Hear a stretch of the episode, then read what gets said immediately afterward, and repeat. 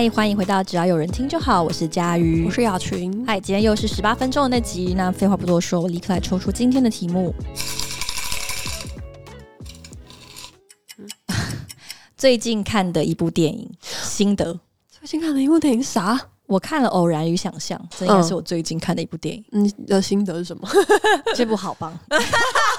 结束，我今天十八分钟结束，用十八分十八秒。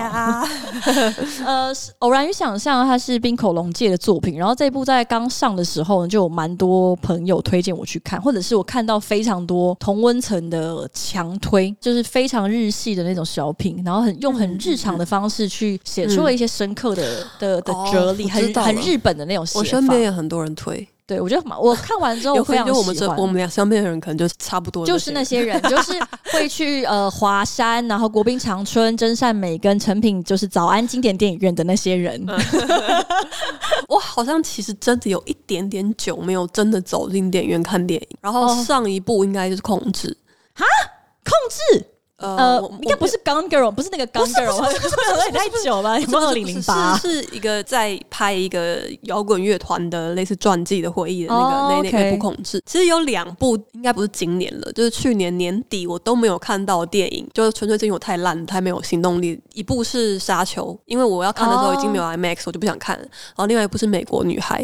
哦，这两部我都有看，然后我知道《美国女孩》，我都蛮喜欢的。对，我知道《美国女孩》好像大家狂推到不行。哦，而且我讲到美国女孩啦，对，蛮想跟大家推荐，就是我看《美国女孩》是在一个台北组织的一个活动，我会讲好像蛮怪，它是台北市妇女会的活动。嗯，我知道，我知道，他们都会放电影。他的粉专叫做台北好人家，然后他们也是蛮常会办一些活动，像我除了有参加这个《美国女孩》的特映，在星光影城，然后有请导演到场，另外我还参加过他们的一个，他们一样也是请了印尼的一位老师，然后在台湾很久，然后请他带我们去印尼街那一带去做一个当地的踏查，就。参加过台北好人家两次的活动，然后我都觉得蛮不错的。而且虽然它是妇女会的活动，但是其实男生都可以参加的。就是我去参加这两场活动，因为我真的有问过说 这个活动男生是可以参加的吗？这样子，他说哦，这完全是欢迎所有的人。对，这点蛮重要的，因为还有一个呃，比如说 Ruby and Rose，然后他们就是会有一些好像是专门给女生的工作坊，但是其实他们他们也有讲说，他们其实完全没有禁止男生来参加，对，只是因为女生成立这些工作坊或是参与这些课程的门槛一般来说比较高一点，所以他们会需要特别就是做一个这样的课程，可是其实他们是希望男生也可以来参加的。对对对对，对，因为那时候就觉得嗯，不知道是男。生可以参加吗？然后去活动现场的时候，其实两场活动男生的比例应该都有将近一半左右，嗯、其实比我想象中的高。因为我我其实不知道为什么男生会关注台北妇女会的活动，因为怎么不知道吧？男生想太太无情了，或者太冷漠了。对，然后所以呃，我去参加这两个活动蛮喜欢，然后蛮关于妇女的吧。好，太棒了。美国女孩的话是应该是我偶然与想象的上一部，然后美国女孩我也蛮喜欢的。嗯嗯，但如果硬要讲的话，我更喜欢偶然与想象一点，就是偶然与想象的那种电影，它整个的节奏，或者是说它整个拍摄的那个手法，想讲故事的手法是很轻的，他想要讲的东西是很融在里面，非常不着痕迹，不会让你觉得很过激的情绪的那个跳动，就是某一种典型的日本电影的感觉。对，对我我觉得非常的非常非常喜欢。其实可能也有一点像是，你觉得是枝裕和如果讲亲情，它其实也不是用那种很撒狗血的方式讲，嗯、都是用一些有点莫名其妙、非常通俗的日常去把这些东西带出来。那冰孔融介的作品，我觉得也是蛮有这样子的。然后今年他的另外一部电影叫做《在车上》，嗯，应该是刚得了金球奖的最佳外语片，嗯，好像之后会上，然后我应该也会去看，蛮喜欢的，就是喜欢他这样的做法。那偶然与想象，它是一个三段式的叙述结构，是三段完全没有关系的故事去组成，然后每一段故事里面都有跟偶然这件事情有关系，有几段我不是很确定，但是应该也都跟想象有一点关系。第一段是在讲女生朋友之间，其中一个人意外的发现她的朋友最近新约会了一个对象，然后对象是她的前男友。嗯，然后她就因为这件事情立刻冲去找已经两年不见的前男友对峙。嗯，然后这真的是一个很消瘫的一个故事，因为他就直接杀去前男友办公室，然后而且因为当初他们会分手的原因是因为这个女生劈腿。哦，对，但他还是直接去找他，我觉得这一点也非常的怎么讲呢？非常莫名其妙的日本人的。剧里面就是会出现这样的事情，嗯，但是因为我现在已经三十几岁，所以我知道就是会有这种事，对，就是会这样，就是会有这种事，就就算当初是他劈腿，但他还是会突然就回来找你，问你，而且还问你怎么可以这样？对，你怎么可以这样子？而且他就直接告诉他说我不知道，但是我好像不想要放开你之类的这种莫名其妙的事情。然后这里面故事就讲了很多，包含像是他们两个人之间的对话，就这一对已经分手男女朋友的对话，你可以感觉出来是一开始是男方是很拒绝跟他讨论这件事情，因为他是觉得我们的公杀小。但是就在对话不停的堆叠跟推进的过程中，情感的张力就越来越高，然后瞬间整个情势就转换过来。然后我觉得这也是很厉害的地方，就通俗剧里面你要怎么样让他的对白啊不会太流于文本或者是太书面。嗯嗯，我觉得其实非常难，通俗剧其实不是那么好做。因为也有人很常讲说，台湾的一些戏剧最大的问题就是讲话不像在讲话。对，尤其是因为它又是你的嗯母语或平常用语的关系，所以当他。很突兀的时候，你就真的觉得非常突兀，对，就那个感觉真的就很尴尬，但没有办法。嗯、我其实这几年红的台剧都没有看，差不多是基于同样的原因。对，因为我有时候不太确定那个原因是什么，但我就有一点点看不太下去，然后我所以导致我也不太好批评什么，因为我就是也没有看得很深入，应该是说我深表遗憾。我个人是觉得我深表遗憾。你深表遗憾的部分是因为我很想看，我没有不想看，每一部我都有点开来看，是真的。但我真的都会差不多看到可能第一集的一半，我就会觉得。啊，不行，太尴尬，我看不下去。我上一次的尝试，但是有一点失败，是我看你的孩子不是你的孩子，太久了啦，太久了。因为你的孩子不是你的孩子，在这个我是真的有期待，毕竟那是我们公司操盘，我本人操盘的一个一个社群专案嘛，所以我有特别去 Netflix 上面看。我应该看了三集，然后我就还是不行。我没有觉得难看，但是他一来是他跟我想象有一点不一样，然后这个风格可能本来他比较科幻跟冷冽的感觉也不是我特别爱，嗯，但。我讲那么多干嘛？反正我最后就看不下去了。对，我就是看不下去，我也没办法。我很想看，我是真的很想看。但是电影我蛮常进去看的。你有看《月老》吗？我有看《月老》。那你有什么心得吗？我觉得狗狗是最棒的。好。我有看月老，因为我有看到豆苗分享，就是喜欢狗狗的人要带卫生纸去看这样。因为我在那边哭爆，那是我整部片唯一觉得棒的地方。但是那个哭点不是说那段叙述特别感人，就单纯只是狗狗好棒哦，差不多跟看 ET 土队的宠物云有时候会哭是一样的道理。呃，是不是又有人可能要刺杀我？但是因为老实说，我也没有抱了多大的期待，因为我那时候是去看那个台北电影节的，应该是开幕片，然后是不知道是哪一部，就是开幕跟闭幕就选了一部，然后那个时候据说闭幕片是可怕的。啊，嗯，但结果闭幕片后来是鬼扯，所以我有点后悔。哦，哈，对，应该看鬼扯，因为鬼扯的那个我们都很想看，平而且还很适合我们看，对，感觉就是我会笑爆，对，但会不会其实还后来又没有？哎呀，我不知道，对，因为也蛮也蛮有可能。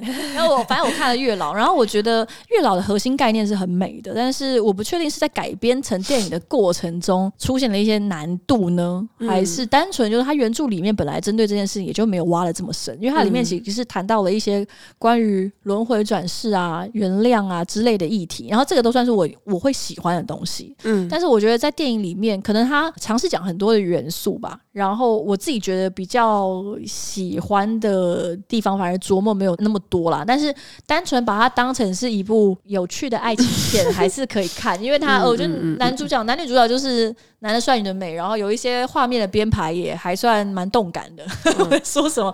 对对对对，就是我觉得 OK，不难看。那我觉得这个也蛮有趣的，就我想到一件事，就是我我个人对于。电影，比如说推不推荐大家去看的标准，就是我会想，如果今天是月底，或者是我已经没有钱了，钱包里面真的没有钱，账户没有钱，然后薪水又还没有发的情况下，我会不会还想要掏钱去买这个电影电影票？如果会的话，我就会想要推荐给朋友。就我的标准是这样。然后有我有听过别人的标准是，他会去二刷。哇，好难哦！二刷很难吗？我好像没有二刷过，诶。我应该有，但我忘记是哪。每次都是嚷嚷我要二刷，后来我什么都没刷。对，但是我我会在电视上继续看，但是要再进电影院一次，好像没有那么看。我他妈想过，我看一集玩家看过两次，都是电影院吗？都是去电影院，嗯、但是是因为当时男朋友抱怨我没有跟他去看.所以我就去二刷。嗯、对我，对，这、就是我人生中少数几次二刷，对，是唯一一次二刷。我的妈呀，强迫二刷。对，就如果是真的两次都进电影院，只有这部片这样子。如果不要限定去电影院看的话，就是我前几天其实刚好想要在群组里面讲，因为很无聊没事做，就是我周末看了几部比较好笑的电影，就是喜剧片。我甚至已经无聊到看了重新看了《史密斯人物》，但我觉得、哦、这部我一次都没看过。你没有看过《史密斯任务》？我不爱看动作片啊，只要被我归到某一个商业片范畴内，我就会有一个很大的抵触。的确是超级动作商业片了，对我就会不太想看。但其实我觉得蛮好看的，就是不是剧情的好看，就是就是视觉上的好看。嗯嗯嗯对，然后我周末还看了另外两部，也是。佳瑜不会看的电影，有一部是那个《红色追缉令》还是啥的吧？就说它叫做红《红红色追妻令》，但它其实是一部超级商业俗气的喜剧片，是莱恩·雷诺就是演死侍的那个，我知道，我知道，我知道，跟巨石强森演的，就所以你就知道是那一个系列的剧片。他是不是有上 Netflix？他是在 Netflix，那我应该 Netflix 上面有刷到，然后我就经过他了。对啊，他就是很典型的那种很 cliche 的美国烂喜剧。我上个礼拜在 Netflix 重刷的一部旧片。是穿越时空爱上你。等一下，等一下，我我真的没得救了。我也有重新刷过这一部啊，在 Netflix 上，非常棒。这部我看了三遍以上，应该是看过四五遍。因为他再度骑着白马过来的时候，我还是心脏我要停了。我跟你说，我永远都记得我第一次看他，就是国二的时候，跟我妈还有我妈的朋友一起去电影院看这部《穿越时空爱上你》。我还记得我进去之前，我们有买大亨堡，就是我有买热狗堡。这件事情就是让我印象非常深刻。然后在这部电影之前，我完全不认识这个男演员。我认得梅格莱恩，但是我不太知道这个呃故事，有甚至现在又有点忘记他的名字。休杰克曼，修杰克曼，对对，然后我刚才也说修格兰是另外一个人，修杰克曼。说我的心脏要停了，这就是白马王子，就他在里面骑着一匹白马去帮女主角抢回他被抢的那个皮包嘛，然后还把他这样一把拉上嘛。对，我真的好喜欢。哇，天哪，那部片多久了？我非常久，因为如果是从我国二到现在的话，就是呃将近二十年。对，因为这部片如初见，这部片让我想到，我等一下甚至想要回家重刷的，也是梅格莱恩的那个电子情书。电子情书很棒，因为我前年才又看了一次。对，我没办法，没没办法跟你分享最近看的电影，就只能分享一 这种，就是一重重刷一些老电影。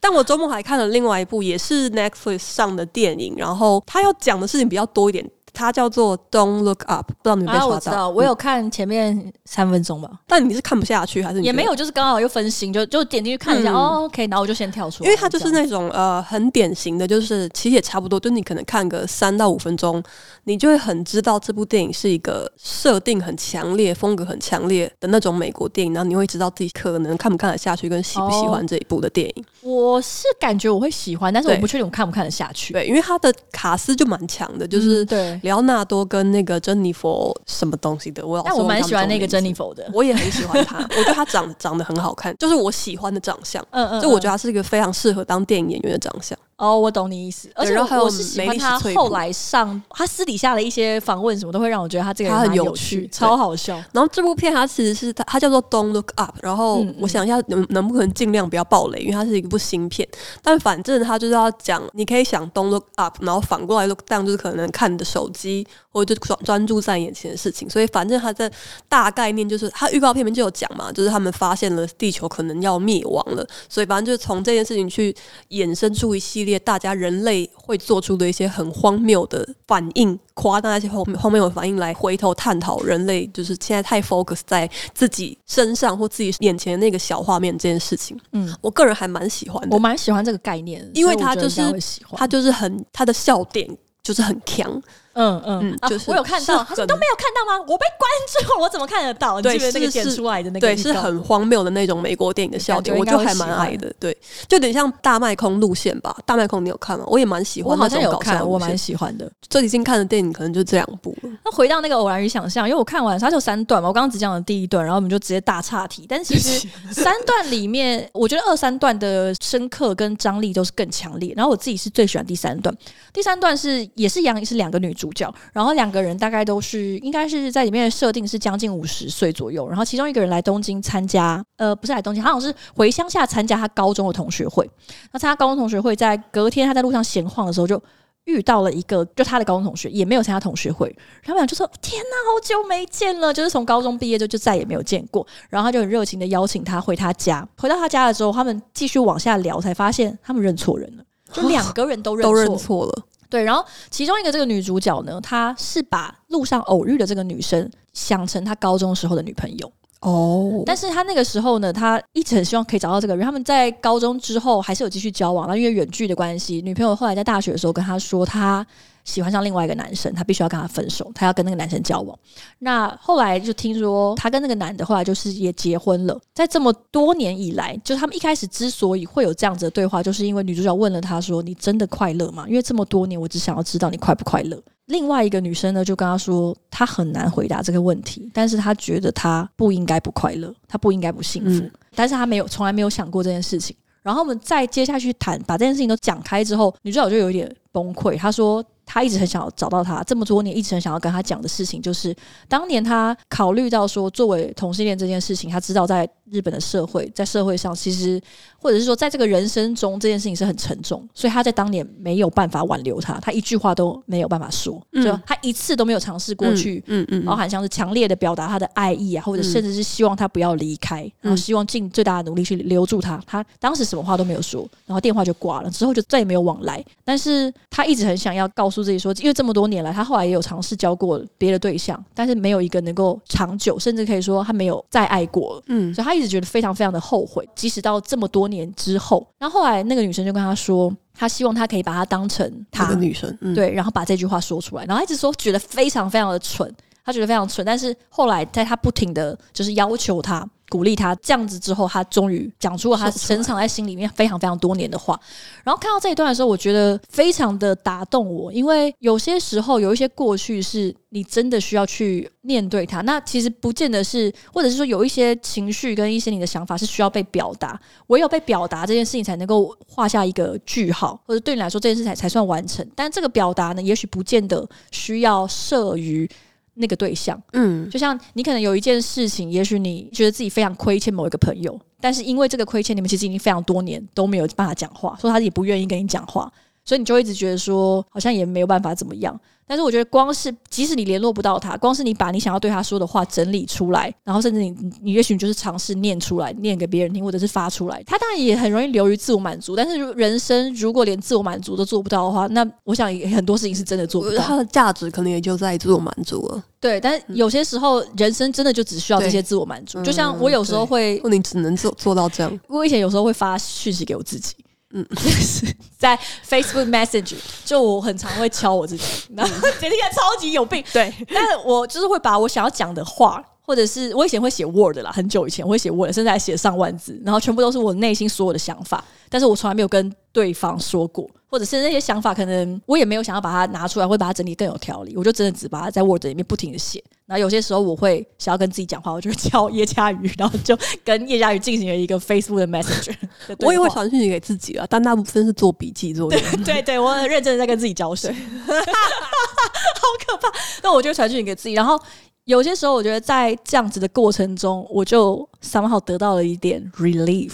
因为我知道这个东西它去不了任何地方，但是它光是从我这里出去，我不会说它跟我真的传达给当事人是一样的东西。但是对我来说，或者是对某些人来说，你能够做到让他从你这里出去，让他从你这边画下一个句号，那之后怎么样送出去，那可能是另外一件事。但我觉得这件事情对我来说就很有价值。我那时候就觉得他这样子明明很认真对待一个他已经知道是认错人的人，因为他就跟他说：“你就把我当成他，你你重新讲一次。”所以他们其实就模拟了一次对话，就跟他说。真的很爱你这样子，他说我真的很希望我们当时可以继续什么什么，他把这句话全部讲完。这么多年来，我就一直在想，嗯，我就觉得非常非常非常的感动，嗯，对。虽然我好像已经讲的差不多，但是因为这个过程呢，就你们可能需要看到那个影像跟实际上的那个句子，能够更感受到他真的是把非常寻常的文句写得非常好。因为里面其实没有用很难的句子或者是很华丽的那种词藻，他就是很单纯，你就会看到两个四十几岁的太太。在对话，然后但那个对话非常动人。这是第二段，这是第三段，这是第三段。第二第二段也非常好看，但没有时间了，拜拜。